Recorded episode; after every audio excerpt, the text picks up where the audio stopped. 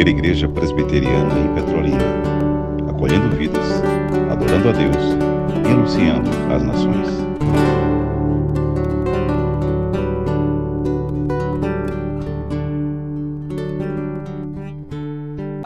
Legal. Que coisa, que bom. Gente, que bom. Bom dia. Estamos no processo ainda de sairmos do sono. Bom dia, Davi. Bom dia, igreja. Aqui estamos, nesta manhã do dia do Senhor, para adorá-lo, louvá-lo, exaltá-lo.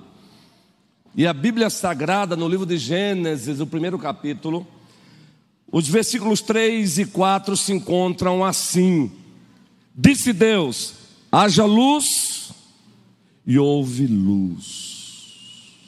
E viu Deus que a luz era boa e fez separação entre a, entre a luz e as trevas. E assim ele conclui com o versículo 5: E chamou Deus a luz dia e as trevas noite. Houve tarde e manhã o primeiro dia. Quando Deus diz, está dito, cabe a nós nos submetermos. Quem diz o que é, é Deus. Quem diz o que não é, é Deus. É Ele quem define. Ou melhor, foi Ele quem definiu tudo ao trazer tudo à existência. Haja luz e houve luz. E Ele fez separação entre a luz e as trevas. E em seguida diz que Ele chamou a luz de dia e as trevas de noite, e ponto final. A nossa pastoral desta manhã envolve esse tema. Deus disse, está dito, pois estamos vivendo numa sociedade que já pode ser chamada de pós-cristã. E alguma das características de uma sociedade pós-cristã é a tentativa de querer viver, de querer se movimentar sem Deus, uma independência de Deus. Uma outra característica dessa sociedade pós-cristã é a tentativa de fazer uma releitura de tudo, repintar tudo, ressignificar tudo. Ora, o desconstrucionismo, o convencionalismo, o existencialismo são todas filosofias que tentam dizer que tudo é relativo. O significado quem dá e quem está observando e depende muito do momento em que se encontra vivendo e onde se encontra existindo. Não, não, não, não. A Bíblia diz que Deus disse está dito. Tudo que Ele trouxe à existência Ele nomeou. Tudo que ele trouxe à existência, ele significou. Tudo que ele trouxe à existência, ele propositou. Ele deu propósitos. Então, meus irmãos e minhas irmãs, relembremos isso. Pois nesta manhã, todas as nossas classes, com exceção da classe de novos membros de catecúmenos, estaremos estudando sobre o desaparecimento de Deus. Isso é cosmovisão cristã. Isso é apologética cristã reformada. Cuidado. Nós temos até algumas igrejas amadas do Senhor que já se deixaram ser assaltadas por essas filosofias. Cuidado. Cuidado. Muitas igrejas continuam lendo uma Bíblia. Porém, uma leitura regida pelo desconstrucionismo, que diz que o sentido do texto, quem dá não é o autor do texto, é quem lê, e de, depende muito da cultura na qual se encontra o, o leitor. Não, não. O significado da Escritura já foi dado por Deus, aquele que se deu a conhecer. Ele chamou a luz de dia e as trevas de. Aliás, ele chamou a luz dia e as trevas noite, ponto final. Não vai ser, não vai ser a, a, a, o existencialismo, o desconstrucionismo, o convencionalismo, seja mais lá o que se apareça por aí, com a tentativa de nos afastar disso. Deus disse, está dito. É baseado nessa verdade absoluta, eterna, que ele usa o profeta Isaías no capítulo 5, a partir do versículo 21, 22, 23, para fazer a seguinte afirmação, ou melhor, a seguinte ameaça: ai daquele que chama o mal de bem e o bem de mal. É justamente o que está acontecendo hoje. Tudo está aí num processo de ressignificação. Agora vejam que petulância. Quem é que tem tentado fazer isso? Aquele que é o apogeu da criação, o homem. Ou pelo menos alguns homens. Não, não, não. O que Deus disse está dito. O que ele disse que é mal, é mal aqui no Brasil, meu amor, Yasmin. É mal lá na Argentina é mal no Uruguai, é mal lá na Coreia do Norte, é mal na Coreia do Sul, é mal. O que ele disse que é bem, é bem nos quatro cantos da terra, porque Deus disse está dito. Então prossigamos firmes com o nosso Deus. Aliás, o sermão desta noite também tem tudo a ver com isso. Ainda com a série Gênesis de 1 a 11, a história que explica todas as histórias, nós vamos trabalhar o casamento e a família na perspectiva de Gênesis 1 e dois. Então, o que Deus chamou de família, Deus disse estar dito. O que Deus chamou de casamento, Deus disse estar dito. Já dando aqui um spoilerzinho do que será a noite. Agora aplique isso a tudo. O que Deus chamou de macho continua sendo macho e não vai ser ideologia de gênero que vai mudar. O que Deus chamou de fêmea, Ele não só chamou de fêmea, mas Ele fez fêmea, e não vai ser ideologia de gênero que vai mudar. O que Deus chamou de casamento, no modelo e a estrutura que Ele estabeleceu, Ele chamou, estabeleceu e ninguém vai mudar, ainda que nos tentem mudar. Então prossigamos, firmes no Senhor, no nome do Senhor, para a glória do Senhor. Esse é o primeiro momento da pastoral, que o Senhor nos abençoe. O segundo momento é que essa pasta será passada aí agora. Por favor, Ministério de Divulgação, peguem aqui. E aqui vocês vão encontrar uma lista para inscrição. Ministério Zaqueu, minha cidade para Cristo. Chegou a hora dos PGS. Chegou a hora também dos PGS. É isso e aquilo. Acabe com essa história de ou é isso ou é aquilo. Essa pasta, por favor, Ministério de Divulgação, tem membros aqui. Por gentileza, pegue aqui, povo querido. Zaqueu, perdão, eu que me equivoquei. Perdão, Selminha, eu troquei aqui. Perdão aos dois grupos que eu troquei. Essa pasta será passada se você está disposto a fazer parte do PGE Mateus ou PGE Marcos, quem vai? Nós vamos fazer a distribuição. Não vai ser você. Nós vamos fazer a distribuição, claro, de acordo com alguns critérios legítimos. Então, nós teremos quatro PGS Doravante, composto por seis pessoas. Receberão um treinamento específico aqui. Vamos marcar os dias. Mateus, Marcos, Lucas e João. Esses PGS, é claro, irão trabalhar com o fator oicos. Cada membro do PGE tem o seu fator oicos, sua rede de amizades. E cada membro vai arar a terra, vai tentar trabalhar a ideia de que o seu amigo abra as portas de sua casa para que o seu PGE Mateus lá chegue. Um outro, um outro membro do PGE João, é só apenas um exemplo, vai trabalhar para que o seu amigo lá do trabalho abra as portas da sua casa para que o PGE João chegue lá.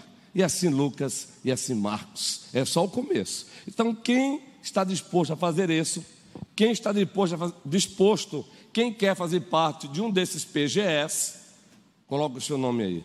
E tenha calma que vamos dar um treinamento intensivo, bem robusto, e dentro desses PGS ainda vamos fazer aí a nomeação daqueles que vão ser o aqueles que serão os facilitadores, uma liderança facilitadora, aqueles que receberam da parte de Deus justamente talentos e dons voltados para a fala, voltados para a evangelização, e nós temos pessoas aqui assim. Facilitador, porque ele não vai fazer esse trabalho sozinho, mas ele vai conduzir, ele vai moderar, ele vai liderar, ok? Minha cidade para Cristo. Por favor, Para que a nossa querida é, diva não se canse, vamos passando aí, Joelson, por essa parte aqui. Eu não vou ficar aqui esperando que termine, tá bom? É o tempo que eu vou eu continuo aqui com a minha fala. Só, só para só para é, é, ratificar. É, cada PGE vai ter uma pessoa só para trabalhar. Né? Não, não é o PGE, cada PGE são seis pessoas, tá? Mas assim, só vai trabalhar uma pessoa de cada vez. Isso. Certo? Você tem um amigo, aí o outro tem outro amigo, não. É um amigo de cada vez. Acabou com esse, aí a gente começa com o outro. Mas a gente vai trabalhar uma pessoa só por vez. Tá bom? Excelente. E na, na próximo domingo, classe única, com um novo formato aí. E vamos dar uma ênfase sobre isso, tá bom? Os detalhes, como vai funcionar, a, a logística, o dinamismo. A gente vai ter encontros aqui com os quatro PGS. Valeu, Joel. Boa, boa, boa. Passa aí a lista a partir daqui, ou de trás ou de frente, por cada parte. Quem for. Se você não colocar o teu nome, por favor, a ideia não é agilizar você. É algo que o seu coração se inclina para isso, tá bom? Não se sinta é, preocupado com isso, não. Não, eu estou trabalhando nessa área aqui, então eu não vou, tá bom? Então tenha calma que não deixe o medo te intimidar, pois teremos aqui um treinamento intensifico, intensificado aqui, bem, bem intenso mesmo. Aqui. Então fique tranquilo. Ah, sou eu que vou liderar? Não, não, não, não se preocupe. Não é você que vai liderar. Quem sabe? Eu não sei. Vamos ver critérios bíblicos e eclesiológicos para isso, como docente da igreja. Enquanto isso, a lista vai passando aí. Eu quero só reforçar dizendo.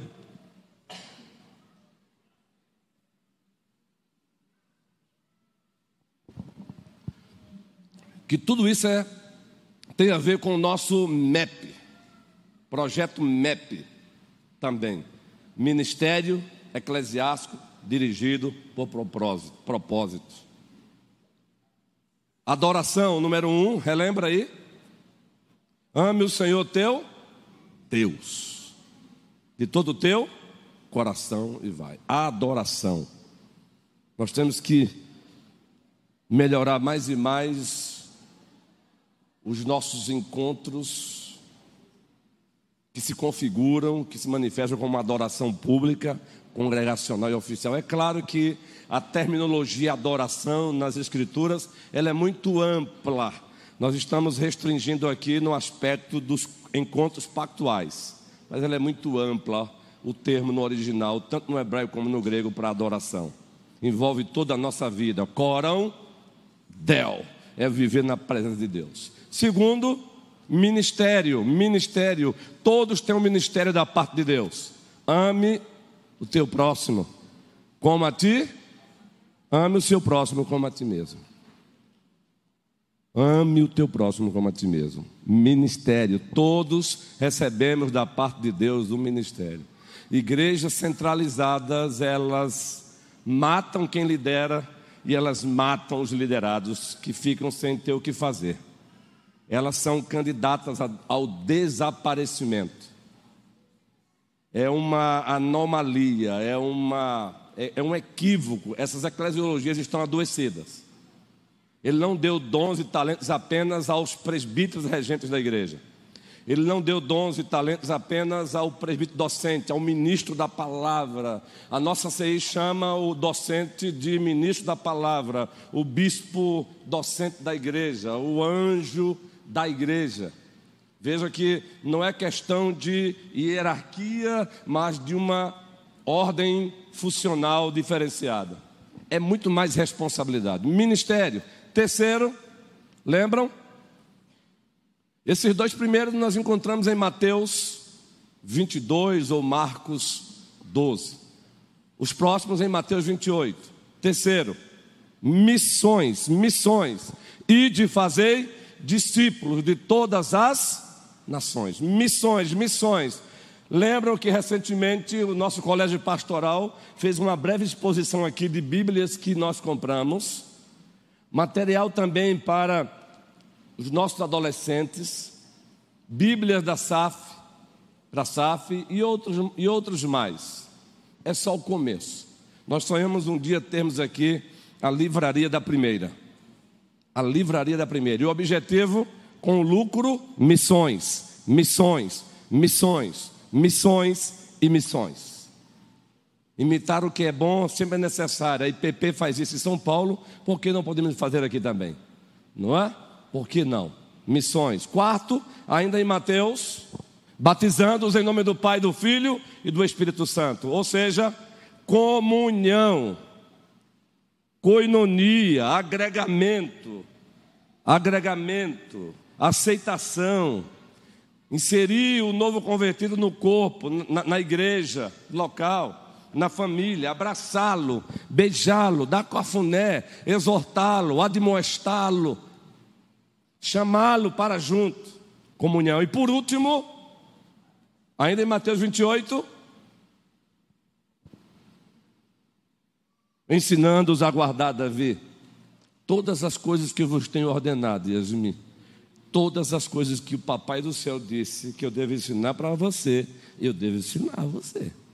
Como deve obedecer mamãe, como deve obedecer o papai, como deve tratar o Davi, como Davi deve te tratar, como vocês devem me tratar como ministro da palavra de Deus, como vocês devem tratar os presbíteros, os diáconos, como vocês devem tratar os mais velhos na igreja, em casa, na escola, entenderam? Tudo, tudo, tudo, tudo, tudo. Esse é o nosso projeto MEP, Ministério Eclesiástico dirigido por propósito. Ok?